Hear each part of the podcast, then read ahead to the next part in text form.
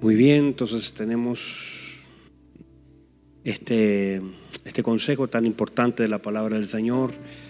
Eh, yo quiero tomar aparte, enfócanos lo siguiente. Eh, ¿Cuántos solteros hay acá? Levántame la manito. Bueno, son por lo menos un 30%, 35%. Eh, una de las cosas eh, más importantes que nosotros debemos considerar y lo que Dios ha puesto en nuestro corazón para poder juntarnos hoy, un grupo de hombres, falta mucho, pero hay un grupo de hombres importante que debemos enfocarnos. Algunos ya están eh, eh, separados, conozco un par, tengo la, gracia de conocer gran parte de sus vidas, la mayoría de ustedes, algunos son jovencitos con crisis fuertes en el área emocional, otros con matrimonios que han estado fracasando, otros que están luchando ahí para retener su matrimonio. Eh, hay, un tema que debemos tratar, hay cosas que debemos hablar, hay cosas que es necesario que nos pongamos delante del Señor como un espejo, su palabra, para poder reflexionar. En la medida que ustedes que están solteros inclusive eh, y aún eh, de novios puedan tomar un consejo de la palabra del Señor en cuanto a la umbría, la importancia del modelo del Señor para el hombre, van a equivocarse menos. Nosotros constantemente estamos reparando por causa de la falta de prevención.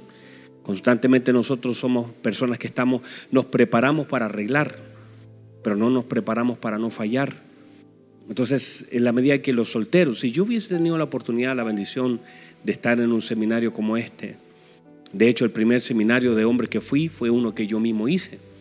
No había, no, no, no supe de algún seminario de hombres donde se pudiera instruir. Felipito, que parece de lo más antiguo que estamos, lo tuvimos con Felipito, lo conozco de los 15 años, y en la congregación donde asistíamos, no teníamos nosotros herramientas. Elías también está ahí, también, Elías más chiquitito, nos conocíamos, no teníamos herramientas, nadie nos formó. La gente hablaba de nosotros, pero la gente nunca habló con nosotros. La gente habló de nosotros, habló de nuestras malas actitudes, habló de nuestra falta de respeto, habló de las cosas que no teníamos que hacer, pero nunca nadie se sentó conmigo a decirme esto está mal, hágalo así, cambie la dirección. Nunca nos enseñaron el modelo. Eh, tengo la bendición de tener a mi padre, estamos en un tema de paternidad, tengo la bendición de tener a mi padre pero sé también que eso no es garantía de tantas cosas que podamos tener. Porque a veces la figura del padre está tan deformada en ciertos hogares que incluso dañó más de lo que edificó. Y en el caso de ustedes, muchos de ustedes también, eh, y este tema ha sido fuerte durante estos días acerca de la paternidad, pero justamente eh, en la medida que nosotros, entre más jóvenes, eh, si usted tiene 15, bueno, no hay ninguno de 15, por ahí habrá alguno de 20, si usted tiene la bendición de oír, el modelo del Señor para el hombre y en la medida que usted pueda interiorizarlo, porque la única razón de por qué tenemos tantos fracasos es la falta de Cristo. La única razón de por qué nosotros, por qué nuestras esposas no pueden someterse o no pueden eh, estar sujetas al marido es porque no ven a Cristo. Si vieran a Cristo no tendrían ningún problema. La mujer reacciona a la figura de Cristo. La mujer tiene la capacidad y el diseño para someterse a la figura de Cristo. Pero cuando no lo ve en nosotros, porque nosotros a veces le damos lo que queremos dar y lo que tenemos, pero no le damos lo que Dios quiere que le demos y lo que ellas sí necesitan ver en nosotros. Hace un tiempo atrás estaba en una consejería matrimonial y una persona me decía, yo hago todo, le hago desayuno, le hago almuerzo, preparo a los niños, soy, soy proactivo y, se notaba, o sea, si usted escuchara a esa persona hablar y viera a ese hombre actuar en su casa, preparando desayuno, ¿usted prepara desayuno? ¿Le prepara a su esposita desayuno? ¿Sí? Algunos sí, otros no, pero ya prepararle es una buena virtud, ¿verdad? No es que lo necesariamente lo tiene que hacer, es una obligación, no, no, no, digo, ya que lo haga, habla, habla harto, o sea, dice harto. Usted hace de pronto aseo. Este hombre hacía muchas de esas cosas. Pero lo que no estaba haciendo era manifestar a Cristo en su matrimonio. Y una persona puede dar muchas cosas a una mujer. Una, persona, un hombre pudiese dar muchas cosas, temas de bienes, eh, puede eh, tener un buen físico, como puede, podría ser eh, muy atento, pero si no tiene a Cristo, entonces la mujer no tiene la capacidad de sujetarse. Pero si la mujer puede ver a Cristo Y si Cristo está en nosotros, y es la medida que tomemos conciencia, y por eso voy a tratar acerca de la imagen de Cristo en el hombre. Porque en la medida que el hombre tome la imagen de Cristo, porque es el diseño, que es un hombre, que es un hombre. Un hombre no se define por sus genitales, que es un hombre. Hombre es la imagen de Dios en la tierra. Hombre es la imagen. Dios quiso manifestar su imagen y creó un hombre. ¿Y cuál es el modelo de ese hombre? Cristo. Adán no lo fue, fue parte de una imagen, pero para Dios la imagen, el modelo es Cristo. Y en la medida que nosotros aprendamos de la imagen de Cristo sobre la tierra y cuánto de esa imagen está impartida en nosotros, nosotros vamos a ser, porque hombre no solamente marido, el hombre será hombre en todos lados. Tendrá que ser un buen padre, tendrá que ser un buen hermano, tendrá que ser un buen hijo. Porque a veces vamos a seminarios donde se nos enseña a ser buenos esposos y está bien porque hay que tenerlos, pero también hay que ser buenos hijos. Porque a través de ese modelo nosotros estamos nosotros honrando la palabra de Dios y educando también a nuestras próximas generaciones. Nos sirve ser un buen... Hay gente que es excelente hijo y un mal marido. Hay gente que es buen, eh, buen marido y un mal hijo, olvidando a sus padres. Hay gente que es un buen padre y un mal esposo. Entonces hay que tener una... Eh, hay que ser integral en este asunto. En la medida que el Señor vaya tocando áreas de nuestra vida, nosotros como un espejo mirándonos, mirándonos a través de la luz de la palabra y la revelación de ella, cuáles son las áreas, se le habla a la iglesia Sardi, cuáles son las cosas que están por morir, ponle atención a las cosas que están por morir, porque todo lugar o toda cosa que está por morir es la falta de Cristo, porque Cristo es la vida. Y toda cosa que esté por morir, entonces es la falta de Cristo. Y hay áreas de nuestra vida que están muriendo. Y a veces llegamos demasiado tarde donde debiésemos haber ido antes. Hay personas que piden demasiado tarde un consejo cuando la cosa ya está crítica. Entonces nosotros debemos exponernos a la luz de la palabra y tomar el lugar que debemos tomar. ¿Está de acuerdo conmigo? Entonces, el hombre entonces es un diseño de Dios, es una idea de Dios, es un plan de Dios. Por lo tanto, el enemigo siempre tendrá, usted tiene que estar claro que el diablo siempre va a atacar el diseño y el plan y el modelo de Dios en su vida. Cualquier cosa que tenga la imagen de Dios será completamente atacada.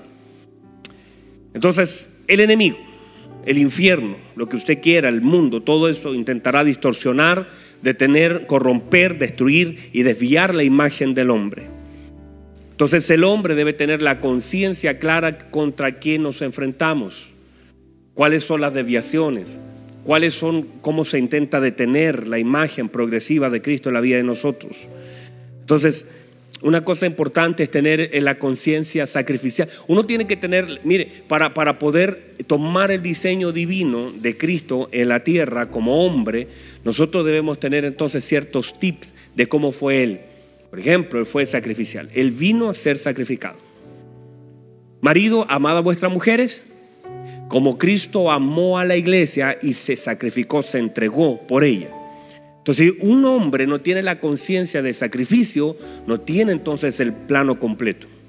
Un hombre debe tener conciencia de sacrificio. Un hombre debe saber que no vino a pasarla bien al mundo, vino a sacrificarse. Y que usted tiene un diseño y que hay etapas. El Señor se regocijó. ¿Verdad que sí? ¿Verdad que el Señor se regocijó? ¿Verdad que en un momento él comenzó a saltar de alegría? Claro, hay cosas que él le llamaba, uy, cosas cuando encontraba fe, cuando volvieron los 70. Él sí se alegró, tuvo muchos momentos bonitos y hermosos, nosotros también lo tenemos. Pero hay un plan, levantar una iglesia, dar su vida, llevar los pecados. Él tenía claro el plan, el proyecto. Usted tiene que tener claro, su vida tiene que ser un concepto. No es que no es que usted es una persona sufriente en esto, sino que usted debe tener claro el concepto de sacrificio. De hecho, sacrificio para todo. Uno se sacrifica, se sacrifica por las cosas importantes. Hay personas que pasan horas en el gimnasio. Está bien, hay un sacrificio, pero tiene un objetivo. Tiene una meta. Usted está trabajando y tiene un sacrificio. Si tiene la bendición de estar en algo que además le gusta hacer, buenísimo. Pero si está en un lugar donde no le gusta estar, de todas formas se tiene que sacrificar. Sacrificar, levantarse temprano, sacrificar, irse en el metro, sacrificar, soportar a un jefe, sacrificar, hacer cosas que a veces son difíciles, pero el sentido es sacrificial por un objetivo. Y uno tiene que tener esa conciencia. Cuando es padre, no solamente uno quiere ser papá para mostrar la foto en Facebook, ni solamente quiere ser papá para, para tener un, un heredero. Uno es papá, pero con una conciencia sacrificial. Si usted no tiene esa conciencia, va a tener problemas. Porque cuando tenga hijos, tendrá que levantarse a las 4 de la mañana, tendrá que comer de los últimos, tendrá que usted postergarse y uno mismo se anula cuando tiene hijos. Bueno, los papás digan amén, amén, porque es verdad, no es verdad. Tenemos hijos, nos tenemos que anular. Ya para nosotros no es más importante mi vida, tenemos que vestir primero a los niños, comer primero a los niños. Muchas cosas, incluso en la relación matrimonial, son sacrificadas por causa de los niños. Ahí hay que trabajar eso, hay que, pues, todo tiene su lugar. Pero si uno no tiene la conciencia sacrificial de lo que significa tener un hijo, y piensa que los hijos no se, no se hacen, Piensa que los hijos se cambian solo, piensa que los hijos no se enferman. De hecho, creo que el momento más doloroso para, eh, y a mí me ha pasado, cuando, cuando pienso en nuestra próxima hija y cuando veo a mi hijo enfermo, creo que es el momento donde dudo. Porque es tanto el sufrimiento que te genera un hijo enfermo. Es tanto el dolor que te pasa en el corazón cuando ves a tus hijos enfermos, que ahí comienzo a dudar. Digo la verdad, quizás no. Pero es esa conciencia sacrificial. Tú no puedes vivir en la vida como un hombre sin tener una conciencia de sacrificio y de esfuerzo.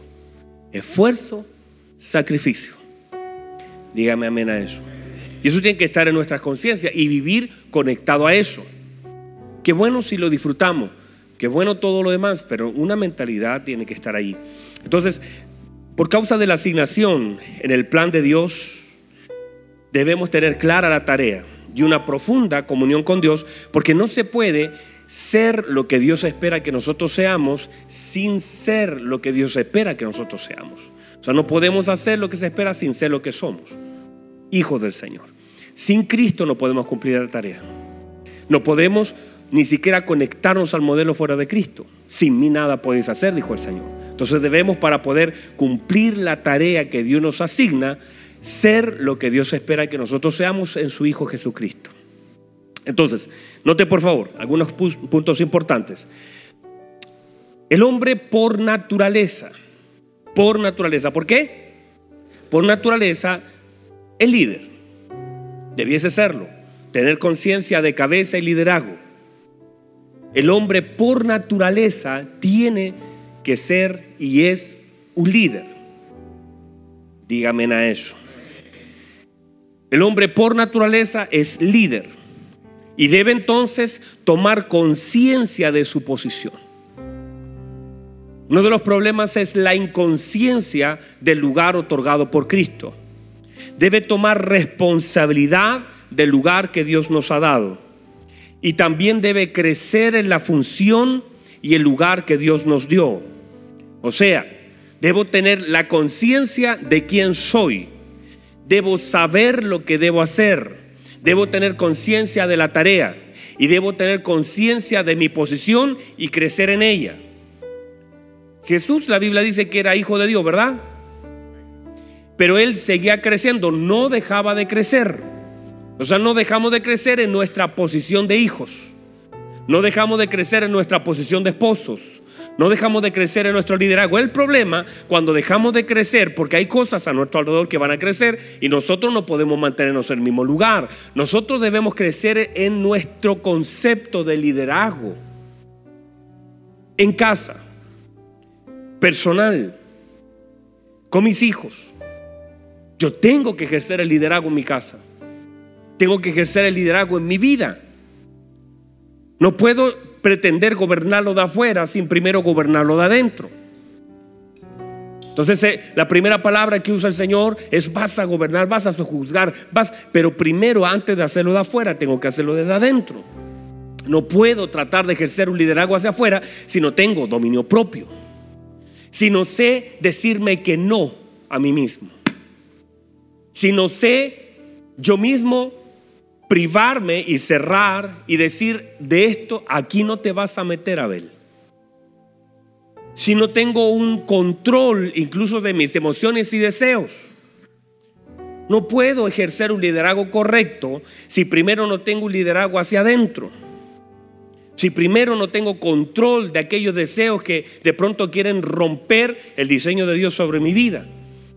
No puedo tratar de impartir hacia afuera lo que primero no es hacia adentro. El hecho de negarme en diferentes áreas de mi vida. Deseos, conductas, necesidades malentendidas. Primero tengo que yo ser guiado por el Señor y yo confrontado con mis propias debilidades, porque uno de los peligros más grandes que tenemos es la inconsciencia de nuestras debilidades. Y al ser consciente se vuelven una fortaleza. ¿En qué sentido? En que las puedo tratar, las puedo confrontar, las puedo orar, eh, puedo pedir consejo, pero si soy inconsciente de mis propias debilidades, si no tengo conciencia de mi flaqueza, de aquellas cosas carentes que hay en mí, es peligrosísimo. Si yo le preguntara a usted cuáles son sus debilidades, cuáles son sus flaquezas, cuáles son sus amenazas, cuáles son las cosas que usted debe tratar en usted mismo, pedirle al Señor, orar al Señor conscientemente. Y usted si no me da el detalle claro de eso, es un peligro. Es una inconsciencia que lo va a llevar al fracaso, que no tenga, no tenga conciencia de temas que usted debe tratar entre usted y Dios y que debe pedir en muchos casos ayuda. El problema de David siempre fueron las mujeres. Problema de Salomón siempre fueron las mujeres. Y eso le trajo problemas gigantes. Problema de Sansón, mujeres. Hay otros problemas que fueron dinero, otros problemas que fueron altivez, eh, diferentes cosas, pero la falta de consejo en esa área, la falta de luz, la falta de gracia, la falta de entendimiento, hicieron que ellos cayeran por sus debilidades. Porque no tomaron conciencia, no tomaron consejo, no estuvieron en luz, no pudieron confrontarlo. Entonces una de las cosas importantes en nuestro liderazgo personal es tomar conciencia de nuestras debilidades. Pégale un codazo al que está al lado, dígale, por favor, no se quede dormido por si acaso. Quizá no está durmiendo, pero nos va a ayudar eso. Entonces, ¿desde dónde debemos liderar? Ya entendiendo que somos cabeza y por cabeza, si esa palabra a alguien le complica liderazgo, que no sea cabeza, este, este, tenga conciencia de cabeza y posiciones en ese lugar. Pero entendamos el liderazgo que se hace desde el ejemplo.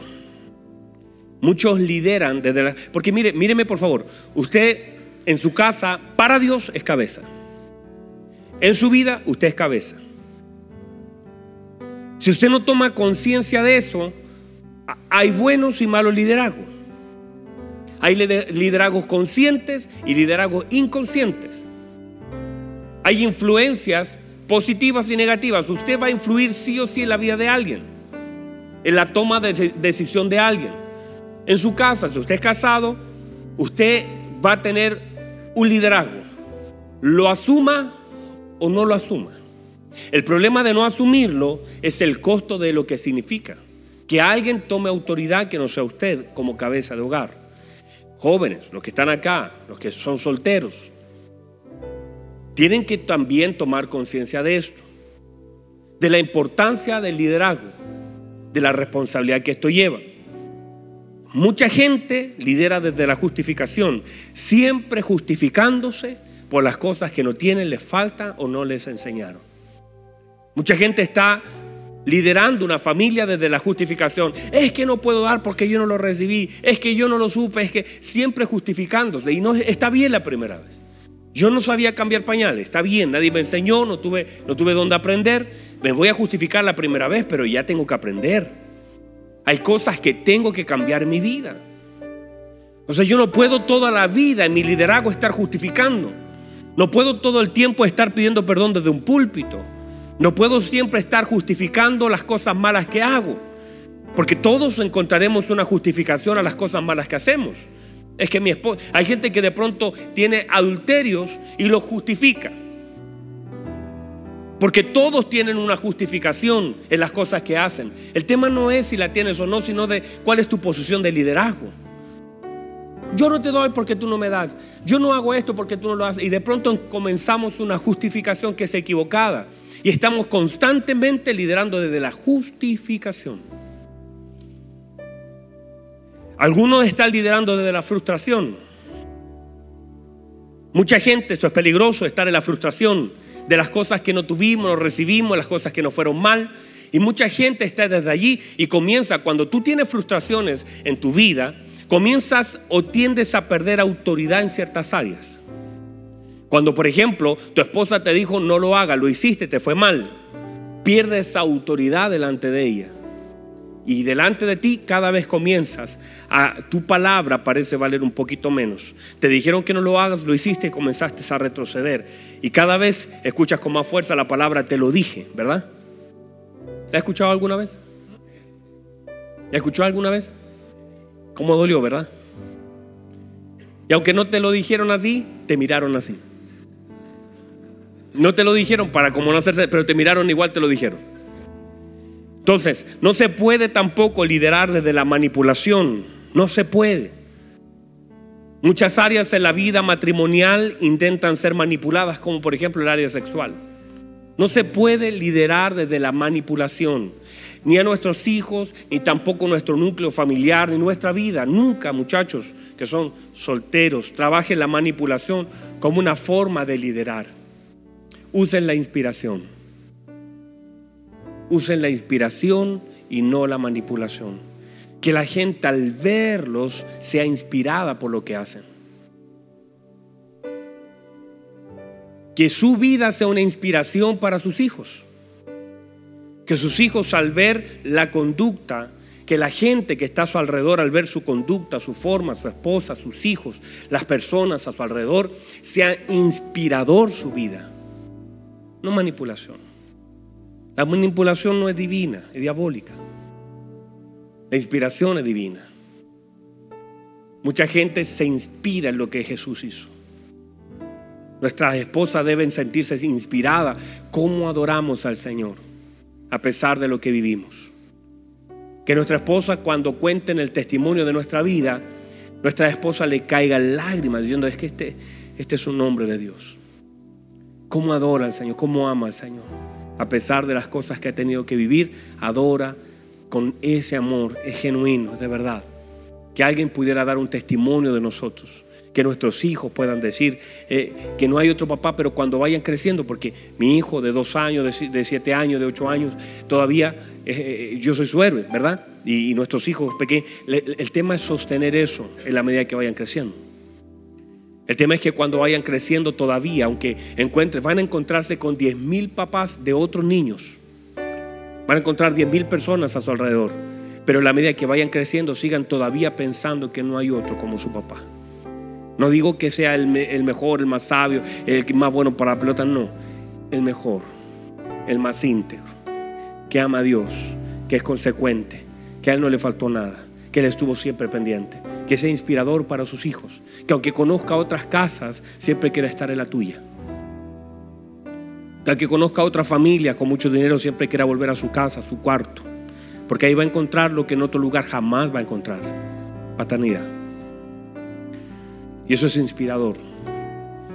Que tus padres den testimonio de ti. No porque hayas sacado el primer lugar, se lo sacaste buenísimo, sino por tu conducta. Conducta es clave en la vida de un hombre. Nosotros somos por naturaleza líderes. Debemos tomar ese lugar. Entonces, el hombre mismo fue creado con todo lo necesario para conectarse con Dios. Desde su interior nacen cosas poderosas. De hecho, la mujer fue sacada del hombre. Porque siempre el Señor se encargará de sacar lo mejor de ti. El que puede meter la mano allí es Dios. Hay personas que dicen, ah, usted no tiene nada, pero ponte la mano de Dios y vas a ver. Dios tiene la capacidad de sacar lo mejor de nosotros. Dígame a eso. Si te pones de la mano de Dios, Dios tiene la capacidad de sacar lo mejor de ti. Dios sabe dónde está lo mejor de ti y lo puede sacar. Pero siempre la mano de Dios, porque el hombre contiene.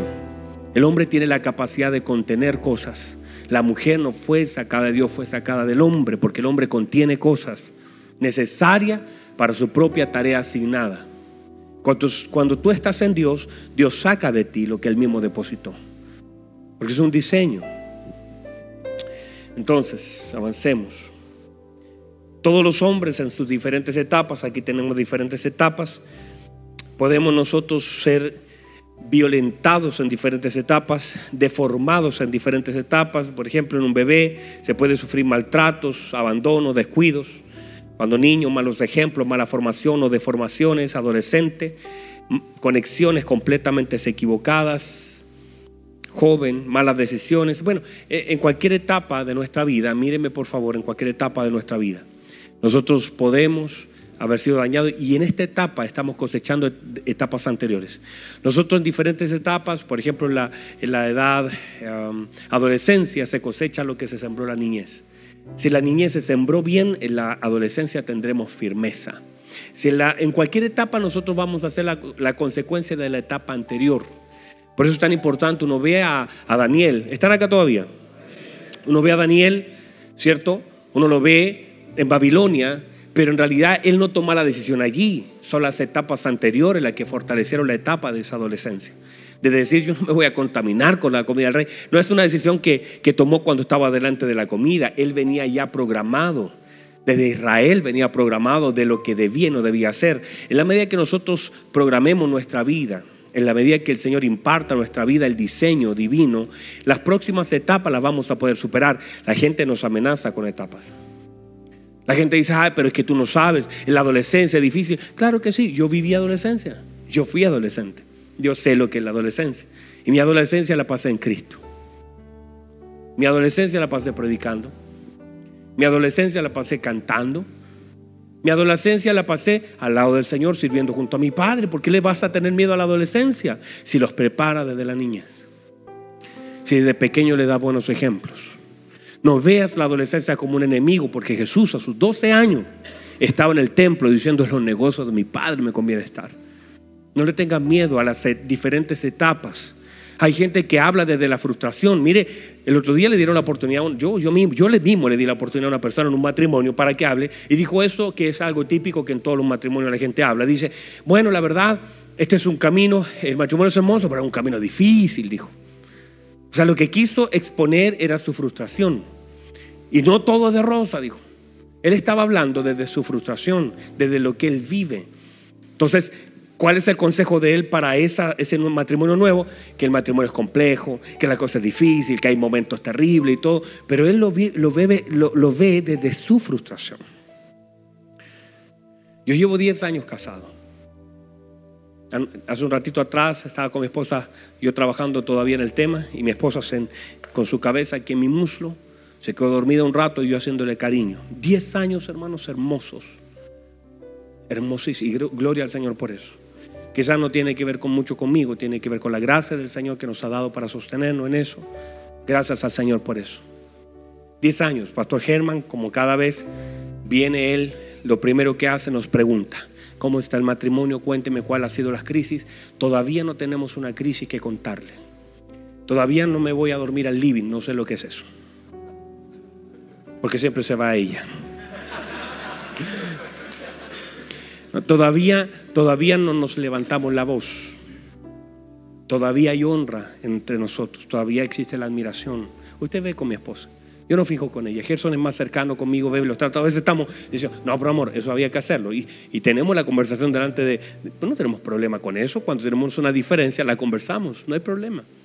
Pero nunca nos hemos peleado. Jamás ella me ha gritado, ni yo a ella. Jamás.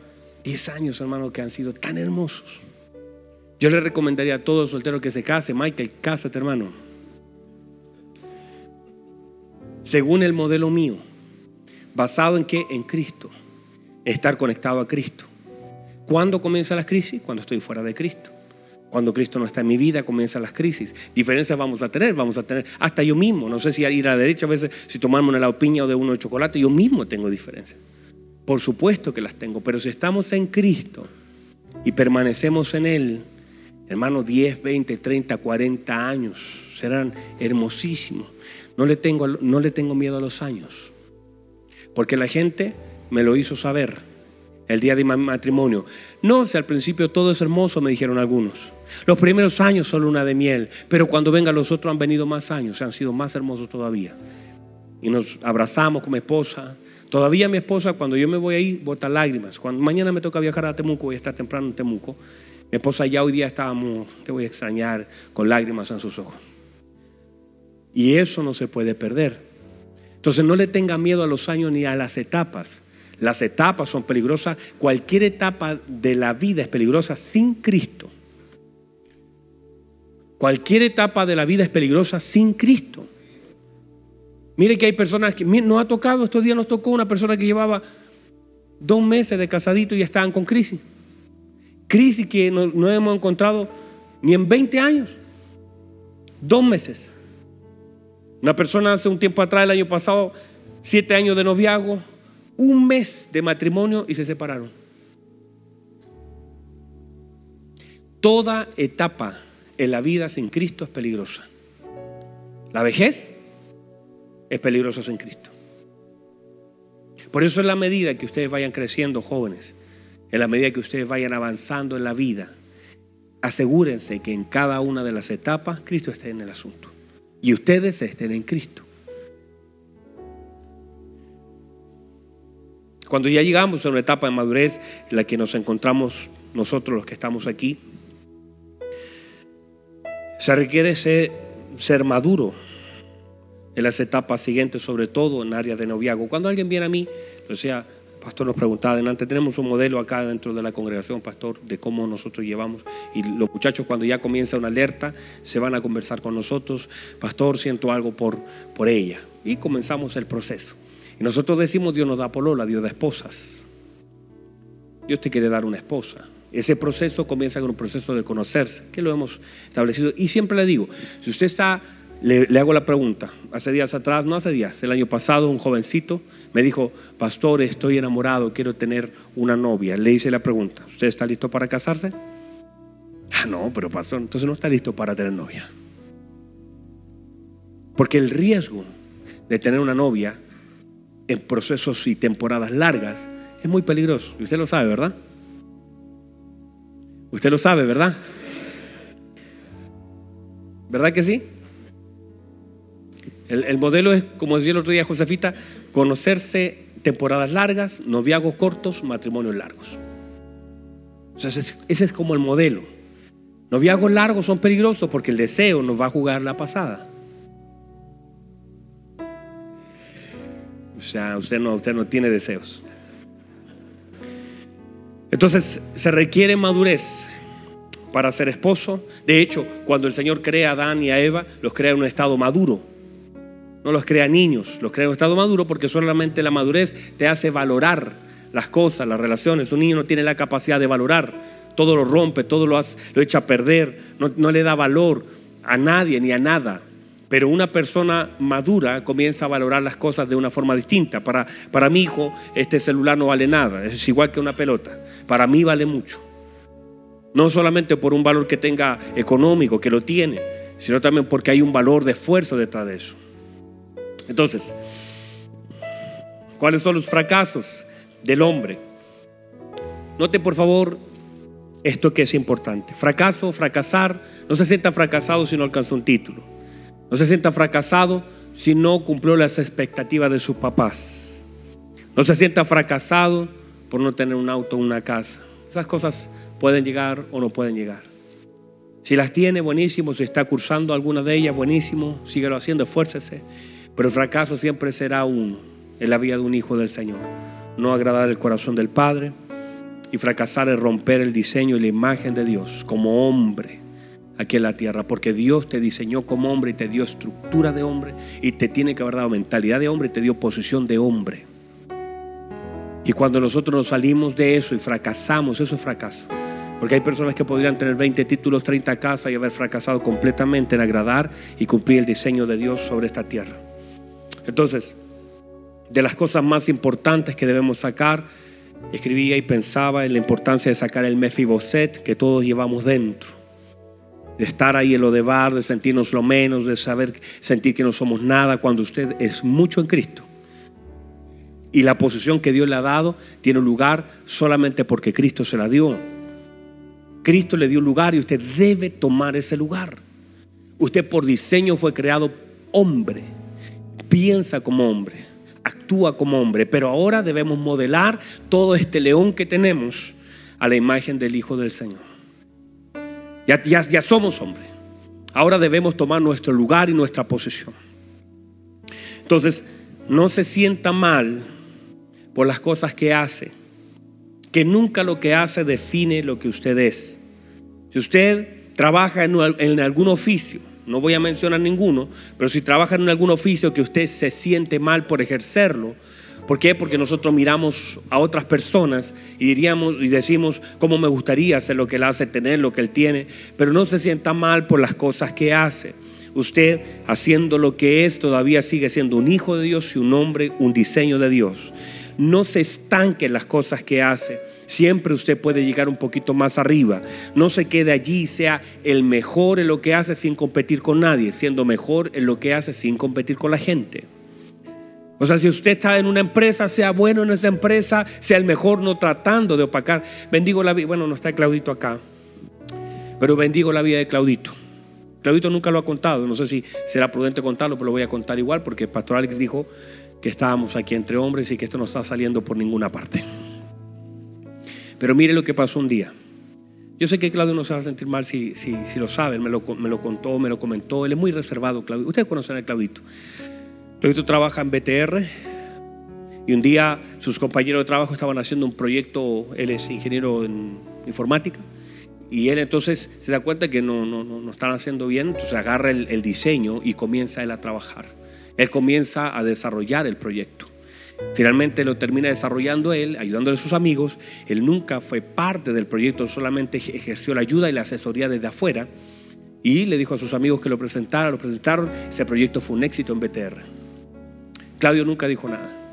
Lo llaman más o menos a los dos, tres meses de este tema y la gerenta de BTR, no sé, gerenta general, tal vez no sé, lo llama y le dice, sabes, Claudio, eh, supimos que fuiste tú el que hizo el proyecto, no tus compañeros.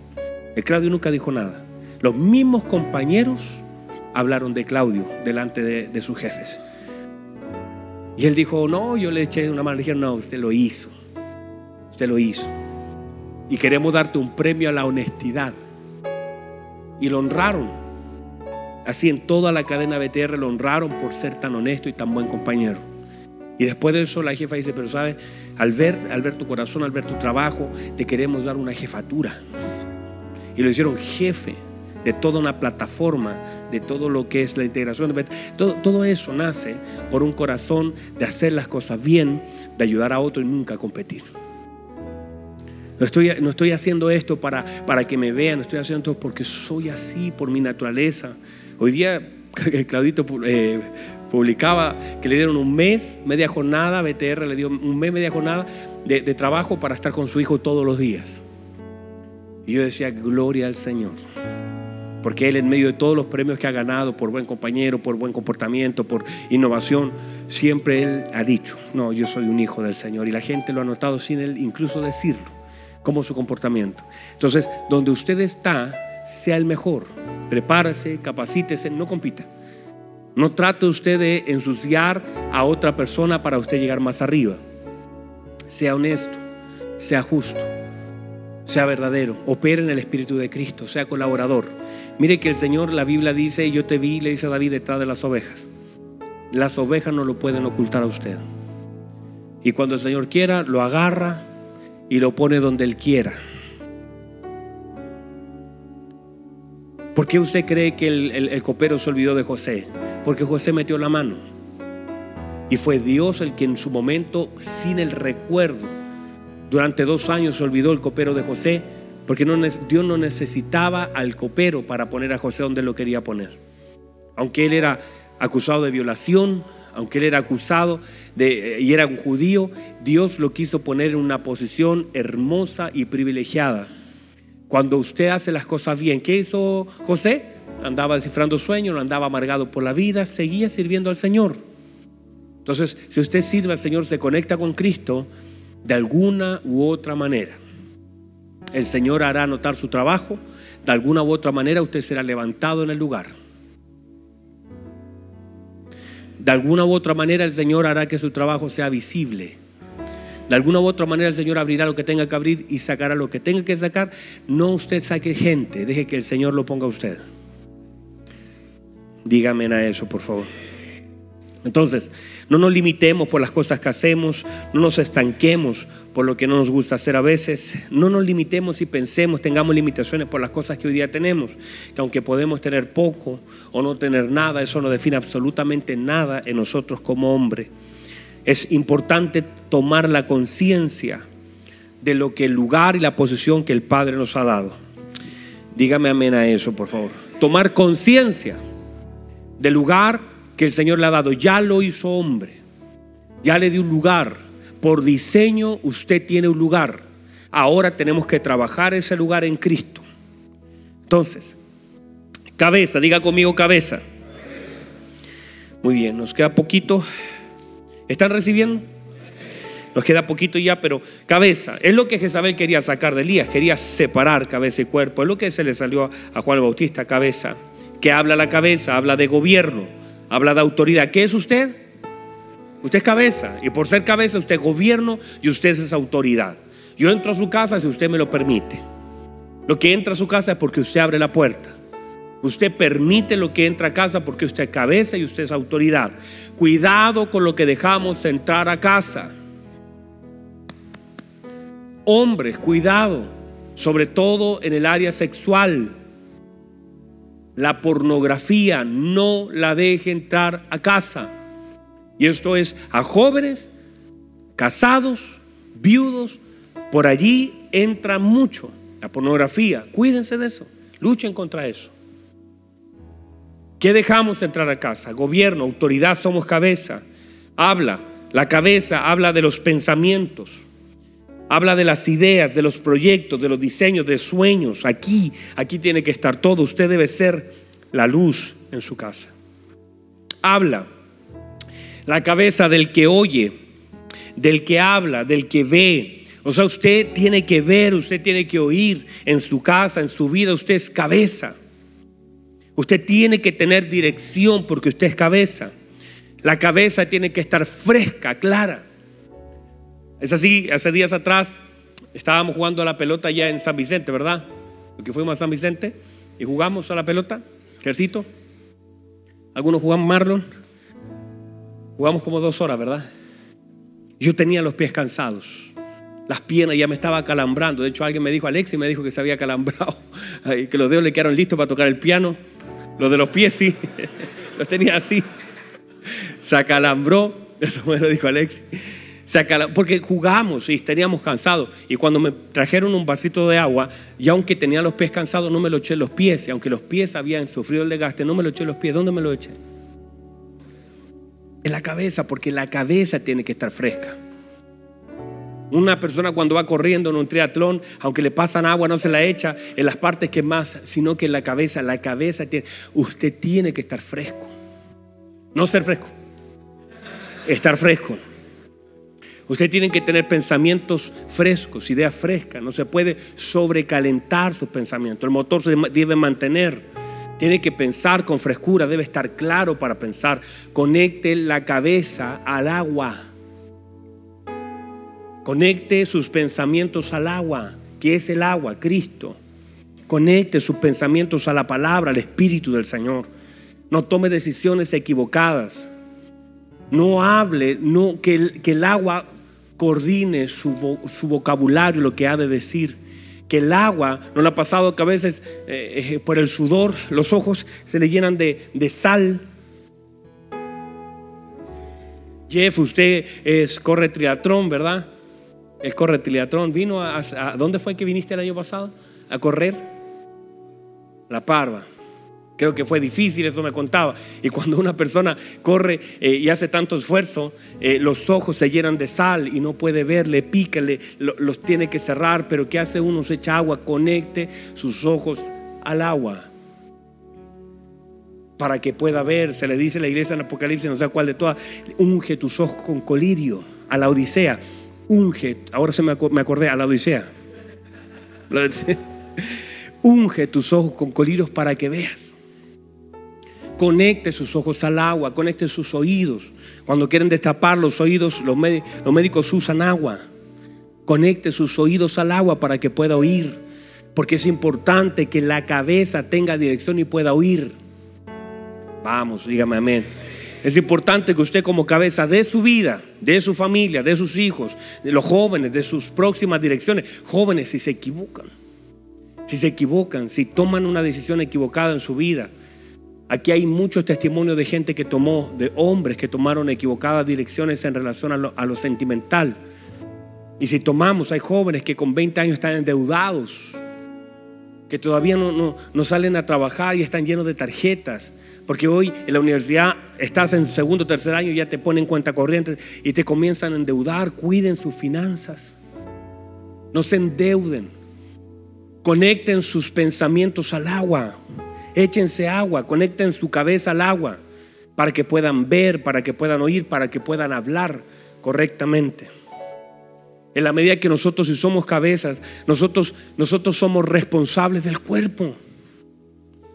Cualquier decisión mal tomada por la cabeza, el cuerpo pagará las consecuencias. Si usted toma una decisión equivocada, el cuerpo será dañado.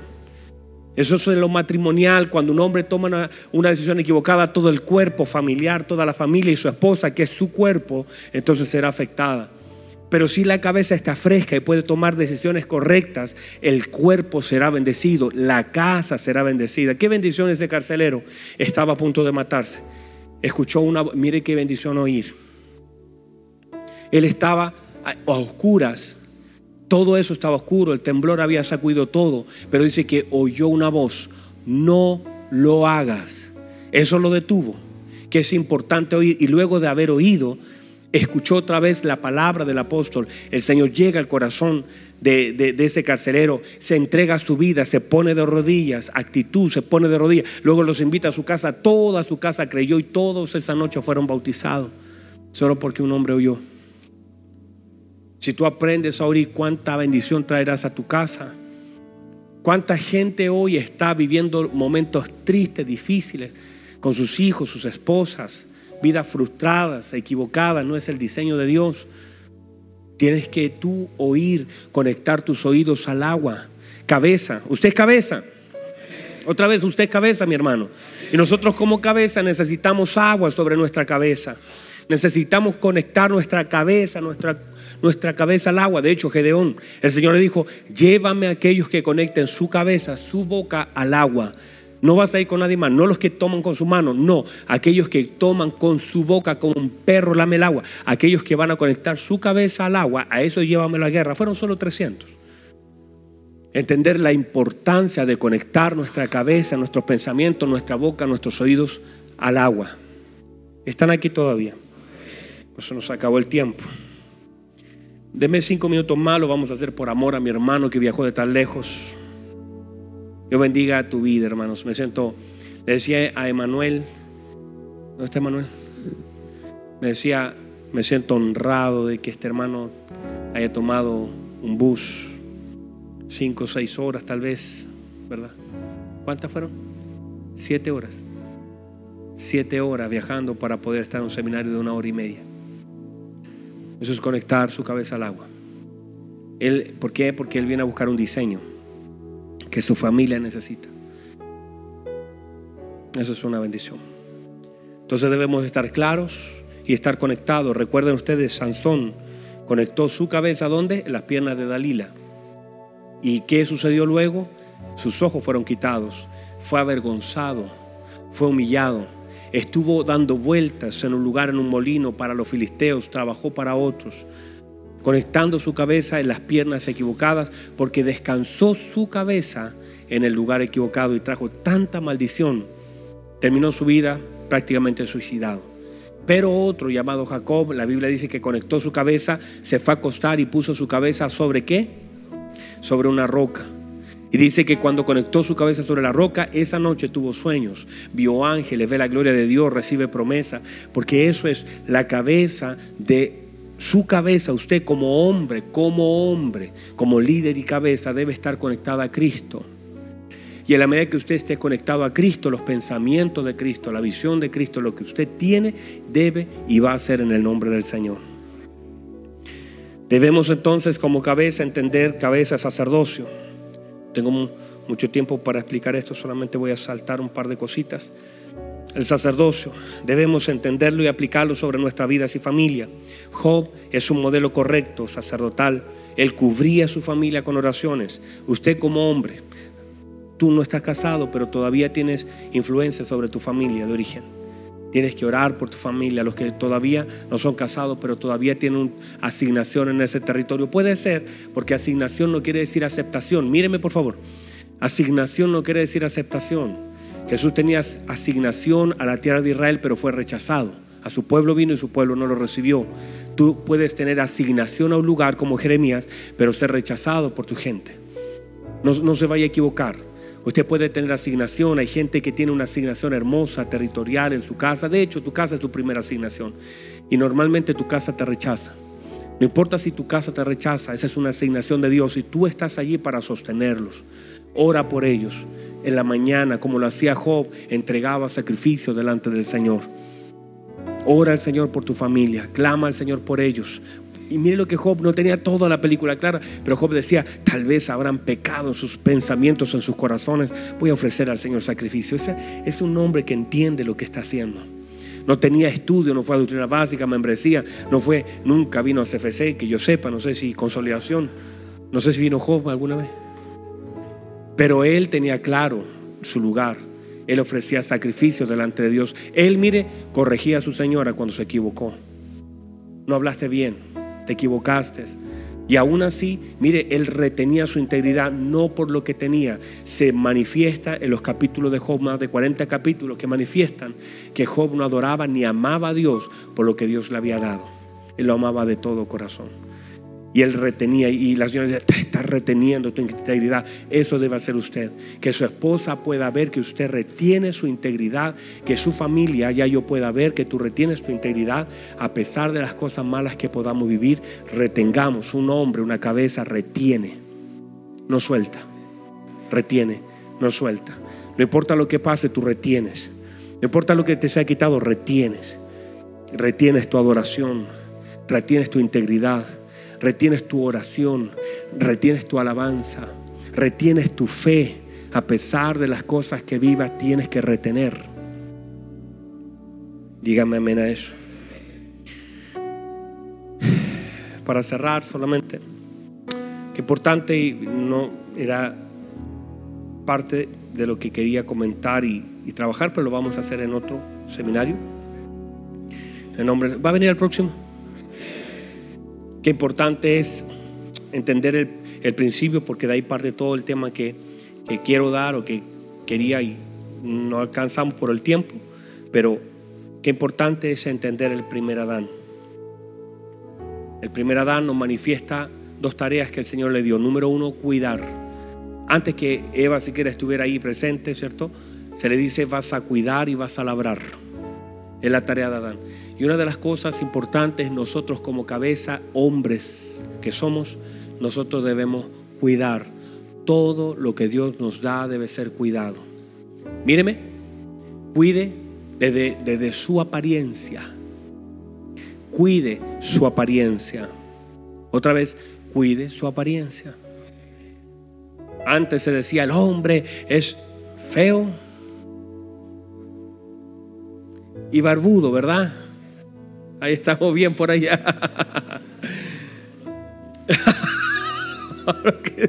No dijo por la barba, dijo por otra cosa.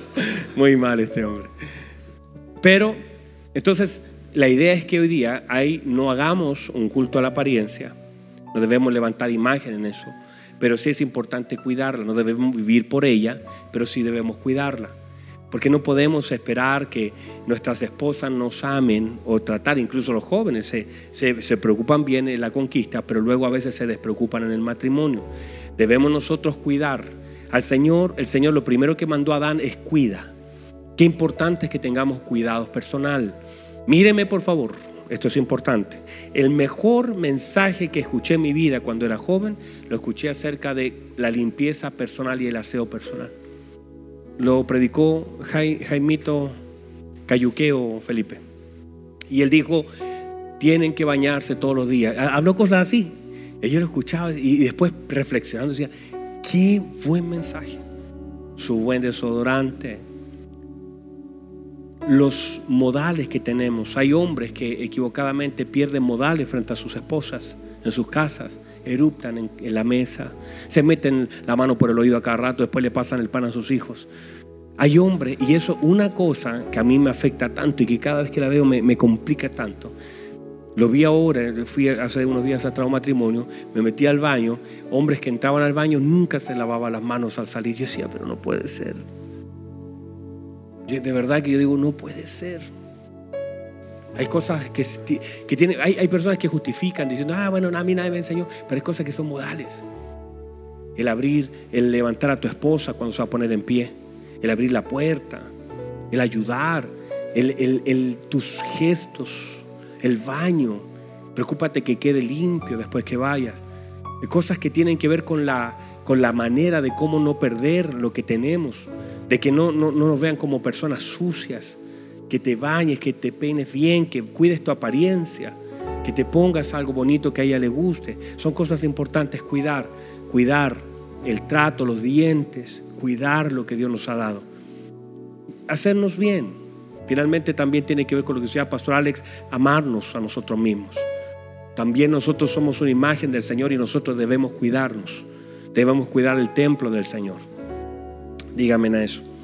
Importante también entonces cuidar nuestras familias, cuidar por ejemplo nuestras finanzas, temas que no hablaremos hoy, pero qué importante ser buenos administradores de la finanza. Uno de los problemas más grandes matrimoniales que luego existen, muchachos que son solteros, es que cuando no se cuidan las finanzas, cuando no somos buenos administradores y pasamos la ropa, no, si ella es buena administradora y yo no, usted es cabeza, usted debiese ser un diseño de finanzas, usted debiese tener clara la película administrativa, no tiene problema con que tu esposa te ayude, eso está bien, eso es parte del diseño y no es una extraña.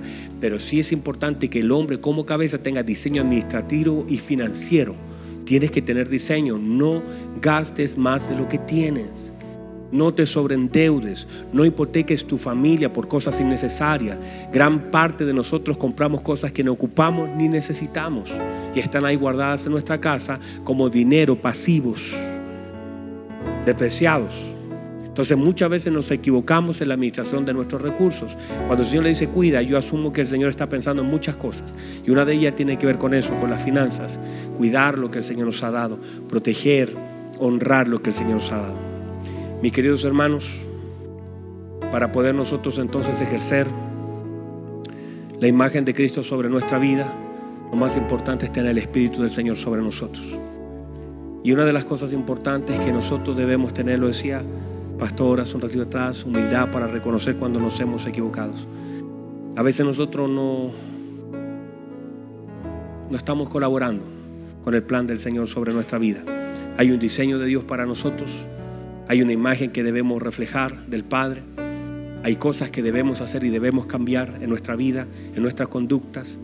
Debemos sobre todo los que, los que están casados cuidar a nuestras esposas, cuidarlas con pasión y cuidarlas con sacrificio no debemos generar daños en ellas.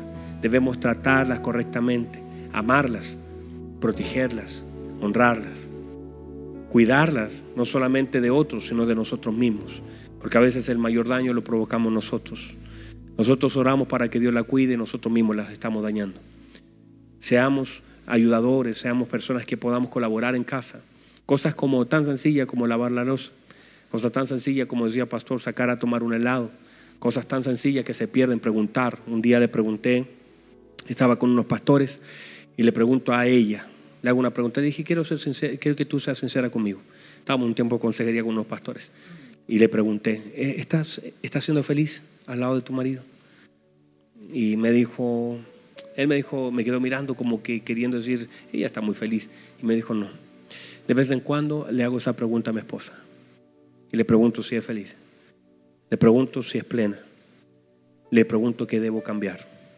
Hace unos días atrás nos quedamos hasta tardes horas de la noche conversando y le dije, amor, este año deseo conocerte más. Este año quiero saber quién eres. Este año quiero saber más de ti. Este año quiero entregar más cosas para ti. Este año quiero que seas más plena en los años que Dios me dé a tu lado. Creo que una de las tareas importantes es esa. Y sabe, una de las cosas clave en esto, uno, Cristo es la gloria del Padre.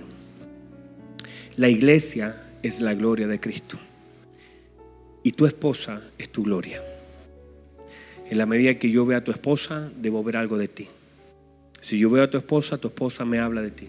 Si usted ve a mi esposa arruinada, así toda cansada, cuando yo voy a una iglesia miro a la esposa, porque la esposa marca la, la línea de la congregación. La esposa marca el matrimonio, no es el hombre, es la esposa. La esposa debe marcar todo. Entonces, cuidemos lo que Dios nos ha dado, honremos lo que Dios nos ha dado y oremos siempre por todo lo que Dios nos ha dado. El lugar de nuestra asignación debe contener mucha oración. Si usted está solterito en casa, ore por su familia. Su tarea es seguir conectando a su familia a Cristo. Si usted está casado, tiene una responsabilidad tan grande y es líder y cabeza en su casa. No se vaya a olvidar. Conecte sus pensamientos a Cristo. Pídale al Señor un diseño para su casa. Invierta su vida en su casa. Viva la vida de Cristo en usted. Póngase en pie, por favor.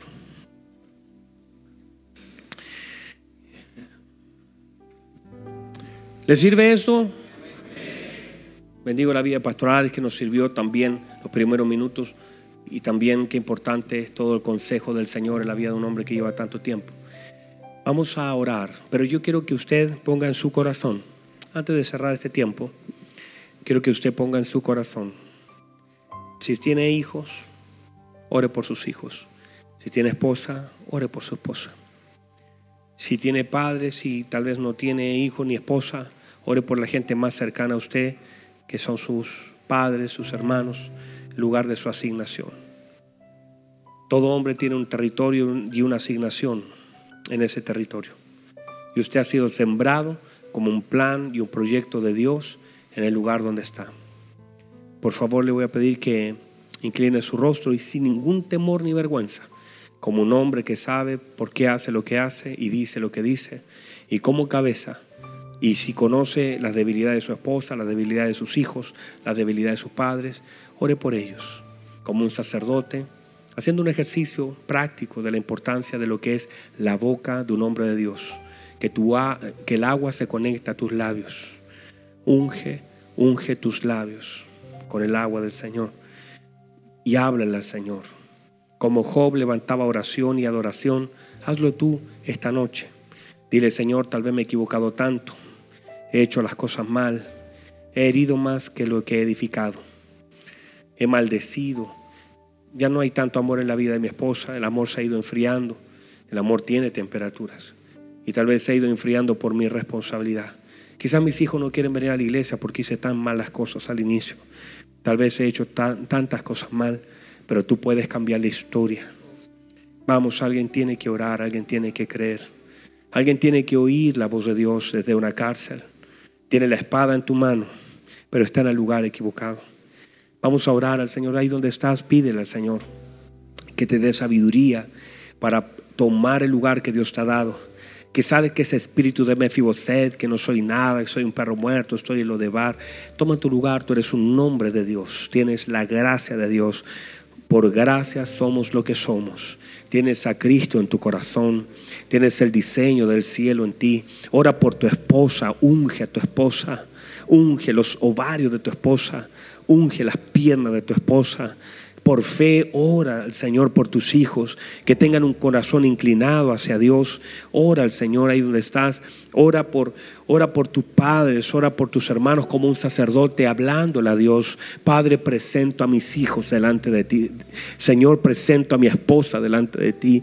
Padre, la presento Padre, perdóname a mí por haber dañado tanto, por haber ofendido tanto, por haber, Señor, ocupado mi boca de una forma tan equivocada, por haber afectado tanto la vida de mis hijos. Pero hoy, Señor, delante de ti, bendigo tu vida, Señor. Bendigo la vida de mi esposa, bendigo la vida de mis hijos, bendigo la vida de mis padres, en el nombre poderoso de Jesús. Y te pido perdón porque he hecho las cosas mal, porque he estado, Señor, haciendo y sembrando de una forma equivocada y las etapas de mis hijos tienen mucha responsabilidad conmigo pero tú, Señor, estarás en mi matrimonio. Padre, perdóname y abro, Señor, mis oídos a oír tu voz y tener dirección. Abro mis ojos para poder ver lo que tú quieres. Mis ojos, Señor, se han contaminado, pero hoy pongo las aguas sobre mis ojos para poder ver.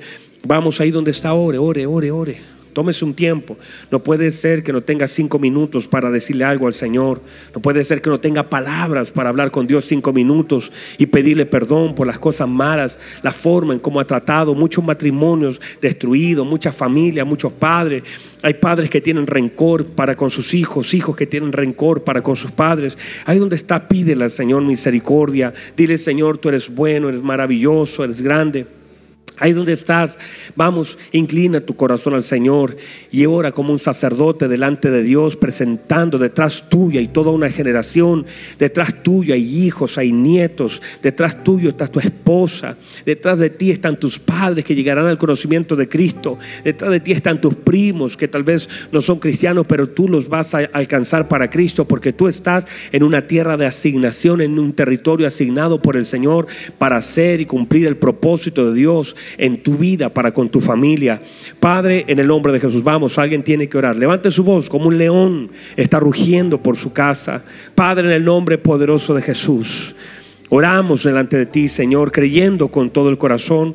Primeramente, Dios, presentándonos y pidiendo perdón por todas aquellas cosas malas que en ignorancia hicimos, por no tener el conocimiento, por no dedicarnos a aprender, por, Señor, tener tanta tiniebla cubriendo nuestra cabeza, oh Dios. Pero hoy, Señor, delante de ti presentamos, oh Dios, presento, Padre, lo que tú ya conoces. Pero hoy, Señor, quiero en el nombre de Jesús poner a mi esposa, poner a mis hijos delante de ti, pedirte perdón por todo lo que he hecho malo en, contra de ellos. Si en alguna cosa mi vida los ha alejado de ti, si no les he mostrado el camino correcto, Padre, yo te pido en el nombre de Jesús que me des luz en algunas áreas de mi vida, en todas las áreas de mi vida, pero puntualmente, Señor, en esta área tan importante que tú me has asignado.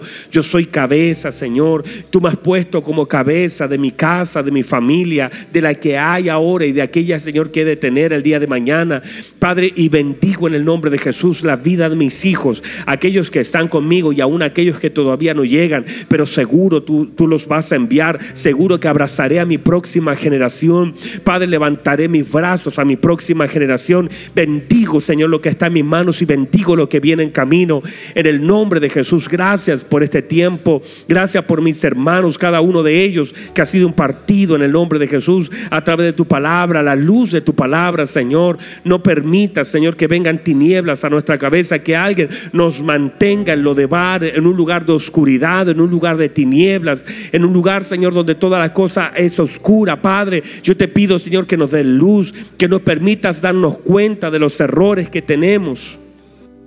Y yo quiero, Señor, pedirte que tú nos ayudes en este proceso de tomar y retomar un lugar que debemos, Señor, un lugar de asignación, el lugar que tú nos quieres y nos has puesto, Dios. Yo te pido, Señor, que nosotros seamos la imagen de Cristo sobre la tierra. Te pido que cada día, Señor, nuestra vida sea estirada al modelo, a la estatura del varón perfecto. Gracias por este tiempo, gracias por mis hermanos, gracias por sus familias. Bendigo sus familias, bendigo sus hijos, bendigo sus esposas, bendigo sus padres, bendigo sus hermanos, bendigo, Señor, lo que ellos son y lo que representan en tu reino. Y creo con todo mi corazón en lo que tú estás haciendo en la vida de ellos y en sus familias. Te pido, Señor, que ellos sean líderes en toda área y en algún, en algún sentido guíen a su familia en el área financiera, que sean buenos administradores, que inclinen su corazón a ti, Señor, que siempre sepan, Padre, lo que tienen que hacer, que tengan visión, que pongan, Señor, así como Pablo se puso en pie en medio de la tormenta para decir, Dios ha estado esta noche conmigo y me ha dicho que no vamos a perder. Me ha dicho, Padre, que en medio de las tormentas de nuestra vida pongamos, Señor, nos pongamos en pie en nuestra casa y podamos soltar una palabra. Esta noche el ángel de Jehová ha estado conmigo y tengo una palabra para decir que esta familia no se va a hundir,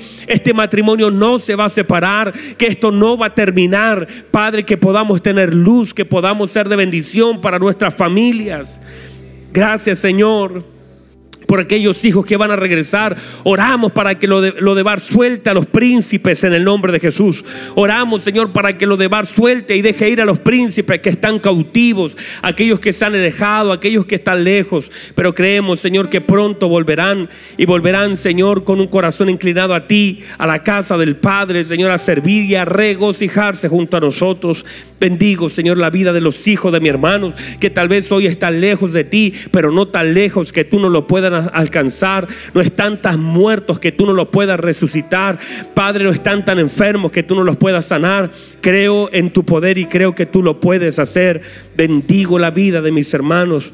Y gracias, Señor, gracias por este hermoso tiempo que tú nos permites vivir que tú, Señor, nos hace vivir como hombres de esta congregación. Oramos por esta casa ministerial, que podamos ser más efectivos en lo que tengamos que hacer, que levantemos estructuras claras, definidas. Bendecimos, Señor, a los hombres de esta congregación, que sean hombres de oración, que sean hombres de bien, que sean hombres con un corazón inclinado a ti, Señor. Bendecimos la vida de cada uno de mis hermanos y creo con todo mi corazón que tú que has comenzado la buena obra en nosotros, la estás perfeccionando hasta el día de Jesucristo.